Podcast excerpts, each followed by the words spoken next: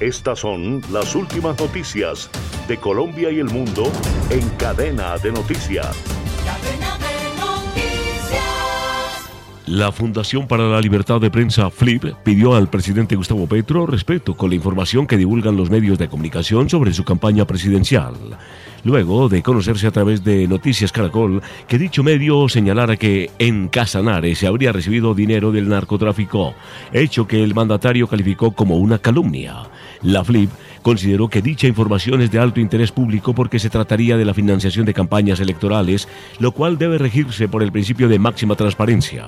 En cumplimiento de sus obligaciones constitucionales, el presidente Petro debe ser garante de la libertad de expresión y de información y no estar anunciando acciones judiciales contra el medio, lo que lo aleja de cumplir con esas garantías y promueve un ambiente intimidatorio, indicó para dicha fundación, así como Petro ha asegurado que no interferirá en las investigaciones judiciales sobre la financiación de su campaña, también debe respetar el libre flujo de información periodística. En otro orden de la información, mucha atención que en las últimas horas el fiscal general de la Nación, Francisco Barbosa, dio a conocer desde Washington, Estados Unidos, que citará para el próximo 22 de agosto al comandante del Ejército Nacional, general Luis Mauricio Ospina, luego de conocerse que al parecer el uniformado habría ocultado por dos meses información sobre el plan terrorista del ELN en contra del jefe del ente acusador, el general retirado Eduardo Zapateiro y la senadora María Fernanda Cabal.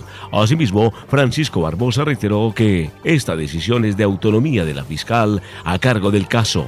Esta es una fiscal autónoma e independiente que tendrá que esclarecer estos hechos y por supuesto tendrá que darle claridad al país frente a esto, indicó. Las noticias de Colombia y el mundo llegan a El Espacio, el diario digital del pueblo colombiano. El Espacio, noticias, deportes, salud, entretenimiento, todo en un solo sitio. www.elespacio.co el diario digital del pueblo colombiano. Y al cierre, luego del secuestro del soldado profesional Juan David Estrada Suárez, orgánico del Batallón de Operaciones Terrestres número 13, en hechos ocurridos en la vía que comunica los municipios de Caloto y Santander de Quilichao, en el departamento del Cauca, las disidencias de las FARC dieron a conocer una prueba de supervivencia del uniformado. En un video publicado por el grupo armado se muestra al uniformado sentado en una silla con una sudadera y una camiseta y al fondo el logo de las FARC-EP. Sin embargo, el militar no interviene durante la grabación del video ya que solo se escucha la voz de una persona que lee un comunicado que dice lo siguiente. El prisionero de guerra se encuentra en óptimas condiciones de seguridad y salud. Esperemos la suspensión de la ofensiva pactada entre el Estado y las FARC-EP para así poder trabajar por su pronta liberación. Estas fueron las últimas noticias de Colombia y el mundo en cadena de noticias.